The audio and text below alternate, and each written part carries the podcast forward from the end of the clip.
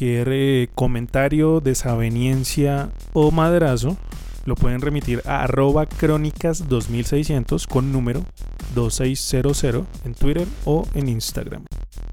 En Colombia usualmente tenemos nuestra versión criolla de cosas que ya existían en Estados Unidos. Entonces todo este régimen presidencial, por ejemplo, tenemos también nuestro presidente, ellos tienen su senado, republicanos, demócratas, acá tenemos pues a, habían los partidos conservador y liberal, que era como la misma cosa bipartidista.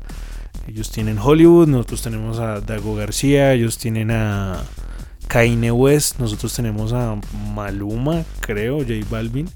Ellos tienen country, nosotros tenemos música popular.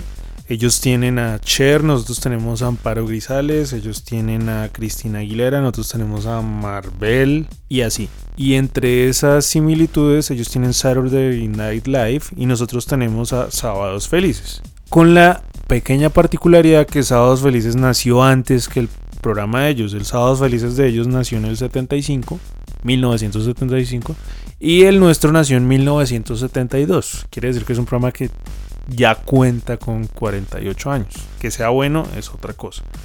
El de ellos tiene 45, va en la temporada número 46, que allá pues si lo hacen por temporadas, acá no, me imagino que también.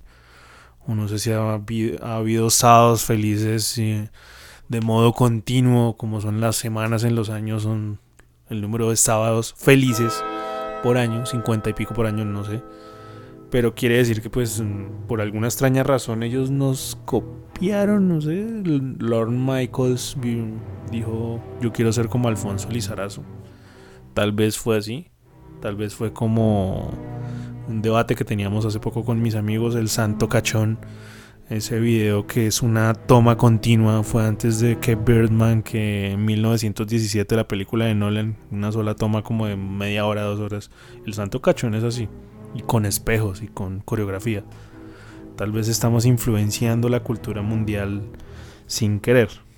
Pero pues hablando de Saturday Night Live, eh, es un programa que pues ha tenido sus éxitos. Es un programa de sketch o de rutinas grupales cómicas de 5 minutos, 3 minutos, corticas. Que nació pues en una época a mediados de los 70 de contracultura, de liberalismo en Estados Unidos, en Nueva York, es un programa que se graba en vivo, lo cual tiene un grado de complejidad porque la, mecánica de ellos es, lo cual me parece muy chévere. Y cada programa hay un anfitrión diferente que es alguien que está promocionando una película, de pronto algún comediante muy bueno que le está yendo bien. Pasó hace poquito Bill Burr estuvo ahí, que es uno de mis comediantes favoritos. Y ese día tocó Jack White, que pues también es como una de las últimas estrellas de rock que se conservan con Foo Fighters tal vez. Tienen ese invitado que es el anfitrión más el invitado musical. De vez en cuando hacen las veces de las dos cosas, muy rara vez. Y la mecánica del programa es que empiezan a, escribir los, la comedia que van a hacer el lunes y durante la semana determinan cuáles son los que van a llegar a seleccionarse. Muchas, eh, muchos de los escritores o de los actores que también son entre actores y escritores hacen el doble rol le pasan todas las ideas al, anfitrión, que tal vez puede tener alguna idea. También tiene que pasar por Lorne Michaels, que es el, director del programa y fue el fundador. Unos años no estuvo, pero el tipo sigue y creo que es el alma del programa. Y de esos sketches ya se seleccionan algunos y de la idea, de la, concepción de esas ideas que empiezan en, el lunes o el martes. Ya para el sábado tienen el programa armado de todo lo que crearon. Hacen también eh, cortos digitales que no son en vivo, que creo que son de lo que funciona en el programa es eso. Eh, porque ahorita hablaremos pues tal vez de lo que no funciona tanto. Y ya para el sábado a la hora de grabar en vivo tienen vestuarios, tienen toda la escenografía lo cual es, es impresionante porque ahí, depende de lo que escriban pueden ser cosas que pasan no sé en un bosque en una oficina en un banco en un programa de televisión si están haciendo imitaciones y logran esas construcciones en, durante la semana tal vez en tres días y es, una logística es un, relojito muy, americano ellos con su estandarización de cosas. Y pues ya devolviéndonos a Sábados Felices, pues creo que por lo que sé, porque he conocido eh, un par de personas que han ido como público, eh, pues los, los ponen a reírse no cuando está sonando el chiste, sino ponen un comediante a hacer una cantidad de groserías que sí le parecen chistoso al público colombiano. Y esas son las, las caras que, que pasan cuando se están riendo en el programa son de, esos chistes que no son los que salen en el programa, que pues son el chiste de siempre. El cuenta chistes, sí, el lugar recurrente del cuenta chistes, que siempre es el mismo. Que cuando hacen de mamá siempre hacen la misma vocecita, que cuando hacen de Juanito el niño siempre hacen la misma vocecita. Y es el mismo humor que sigue todavía.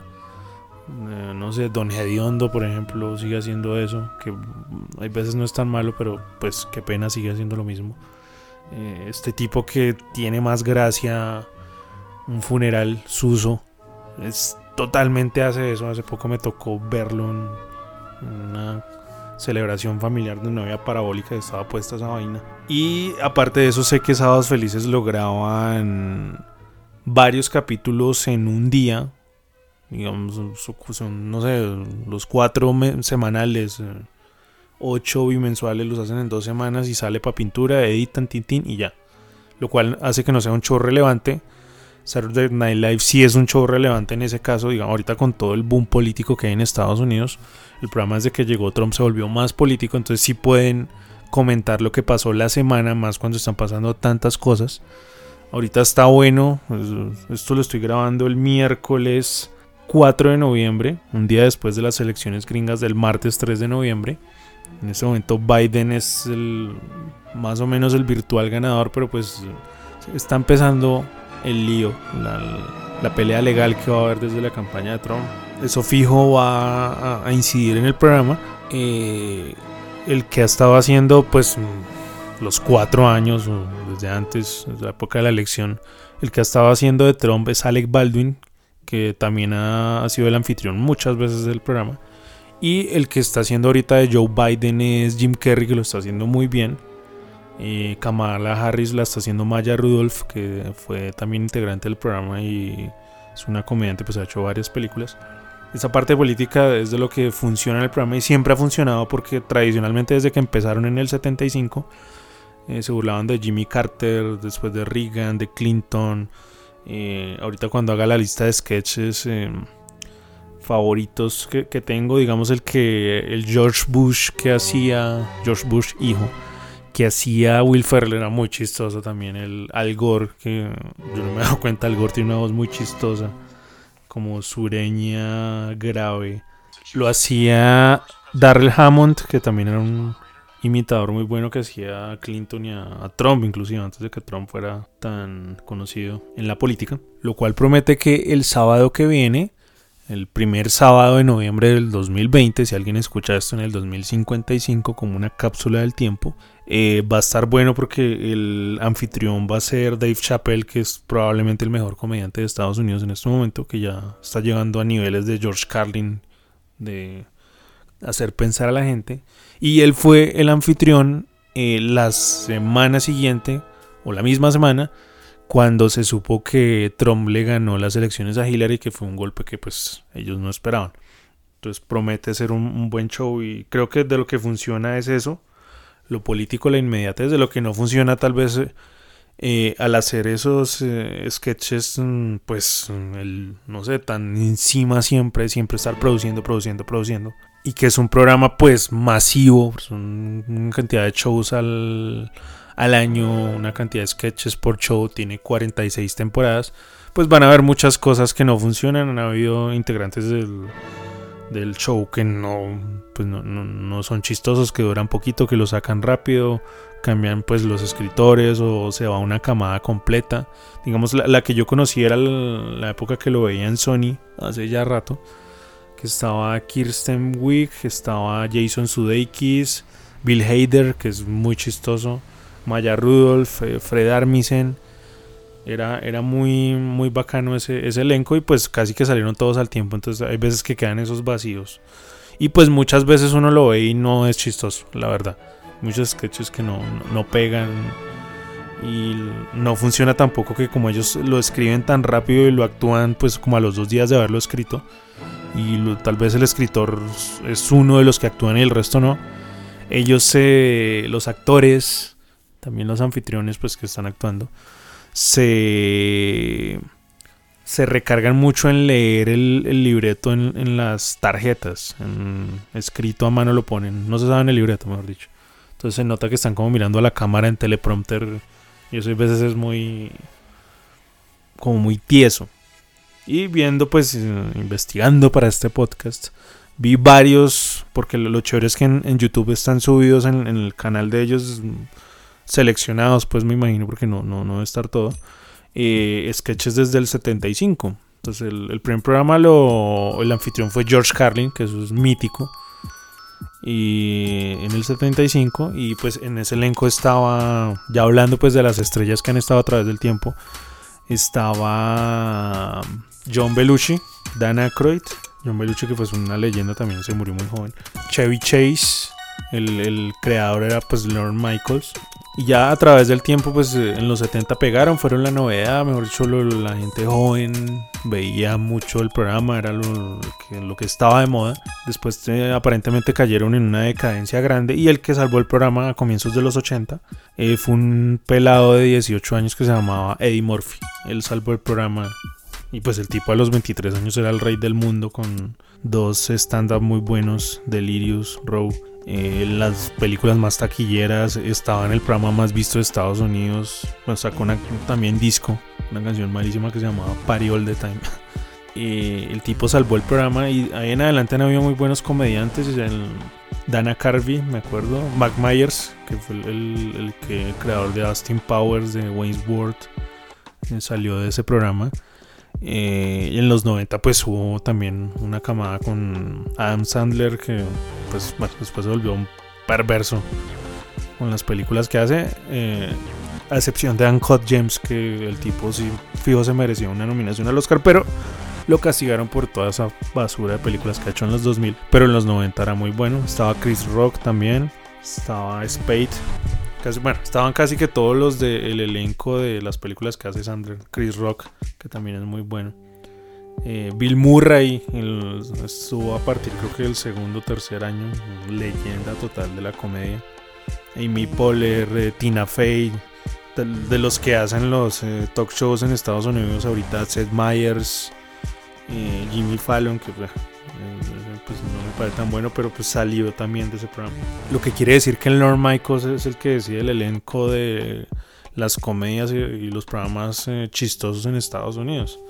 Que más de la mitad de, la gente que trabaja en eso salió del programa o audicionó para el programa.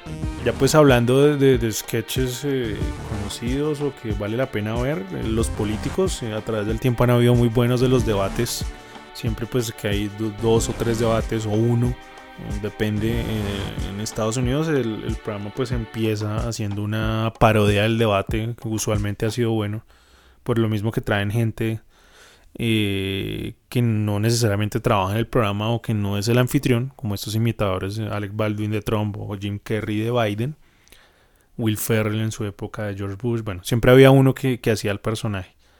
Eh, y también en ese caso hay veces aparecían de sorpresa los personajes originales. Obama estuvo, Sarah Palin estuvo, John McCain también. Entonces, de esos sketches hay uno muy bueno que se burlan de Ronald Reagan, que Reagan en su época pues era como el bonachón, tal, decían que de pronto el tipo no era el más brillante de todos.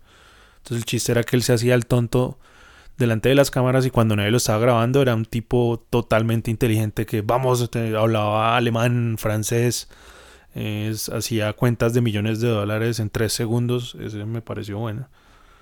Eh, hay uno muy bueno también que se llama Top of the Pops, que es de una banda de punk eh, que hace Fred Armisen. También tiene otro que tiene como tres de ese personaje, son muy buenos los que hacía Andy Samberg también en su momento, que eran canciones como Like a Boss, G's in My Pants, True It Underground, eran muy chistosos, me parece. Pues bueno, yo tenía 18 años. Puede que no sean tan buenos, pero a mí me gustan todavía. Tienen un factor de nostalgia. De los que descubrí hace poco, volviendo a mirar en, estos tiempos de encierro, están de los 90 el, show de Joe Pesci, muy bueno. Imitaban a Joe Pesci y a los personajes de Goodfellas muy, muy al pie de la letra. Eh, uno que me gustó mucho se llama Undercover Office Party, muy bacano. Todos estos igual están traducidos al español, para el que los quiera ver ahí. Opción en YouTube se le pone ya. Uno, Adiós el señor Bunting, que se, burla de estas películas como La Sociedad de los Poetas Muertos y esos Good Will Hunting, esos profesores todos eh, filosóficos, rebeldes contra el sistema y tiene un final muy inesperado, es, me gustó. Eh, de lo bueno que hizo Fallon tal vez, se burlaban de los Bee eh, que tenían un programa de entrevistas y se volvían locos y se ponían a cantar, lo hacía con Justin Timberlake, que también fue anfitrión muchas veces. Kirsten Wiig es probablemente de las mejores en el programa. Todo lo que hacía, la, hacía una que era la señora de Target, que vendía en Target eh, cosas, era muy chistosa. Hay uno que esto parece como humor conceptual de los 60 y me pareció interesante que lo hicieran, que es el Lisa, Liza Minnelli trata de apagar una lámpara, eso me pareció chistoso. Y también se burlan de los latinos y las novelas, hay uno particularmente bueno que es con Cristina Aguilera que se llama Besos y Lágrimas, así en español. Eh, uno que es, La familia que se besa, Kissing Family. Eh, es, es chistoso e incómodo con Paul Roth como anfitrión. Y hay un tipo, yo no, no sé ya mucho del, del, elenco que está ahorita, aunque mirando varios llevan como desde los 2014, que fue la época en que yo dejé de verlo, y siguen todavía. O sea, ya llevan 6, 7 años. Pero hay un tipo que se llama Kyle Mooney, que no lo conocía, tiene buenos cortos que hace. Hay uno que se llama Awkward Flirts, como coqueteos eh, incómodos que pareció chistoso y veo que el tipo hace cortos eh, a su estilo como lo que hacía Sandberg en su momento, que me gustó ese tipo de humor. Y pues el programa, como decía, ya va en la temporada 46, fijo por tradición llegará a las 50. No sé qué pase cuando se muera Lorne Michaels o si lo van a continuar. Pero pues ya es como una institución y esas cosas que les gusta a los gringos como el Tonight Show que lleva 50 y pico, 60 años, el Today Show que lleva como la misma época y son pues de estas eh, grandes cadenas nacionales como NBC. Entonces probablemente sí, sí siga. Y pues ya para terminar, Sábados Felices, pues lo siguen dando los sábados, no lo veo hace mucho rato. No encontré como la contraparte para ver el canal retro de Sábados Felices con vainas desde los 70. Pero pues sé que en los 70 Salustiano Tapias, que fue como una de las inspiraciones para Jaime Garzón, hacía buen humor político, resultó que él fue, es el papá de Néstor Humberto Martínez, polémico fiscal.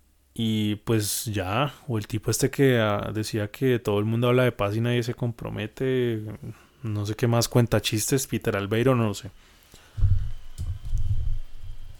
Pero pues bueno, igual son ideas de programas muy diferentes y que le sirven a un público muy diferente. El gringo al colombiano y pues qué, qué público colombiano, porque el, de acá, Sábados Felices, pues es un público familiar o de abuelos.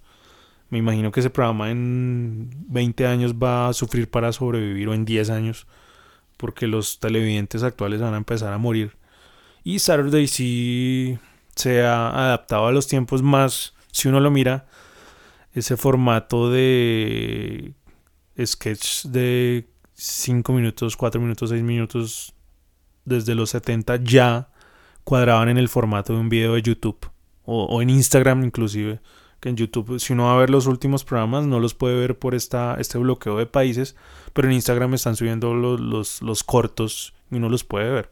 Entonces creo que sí se han adaptado más que sábados felices pero bueno el tiempo lo dirá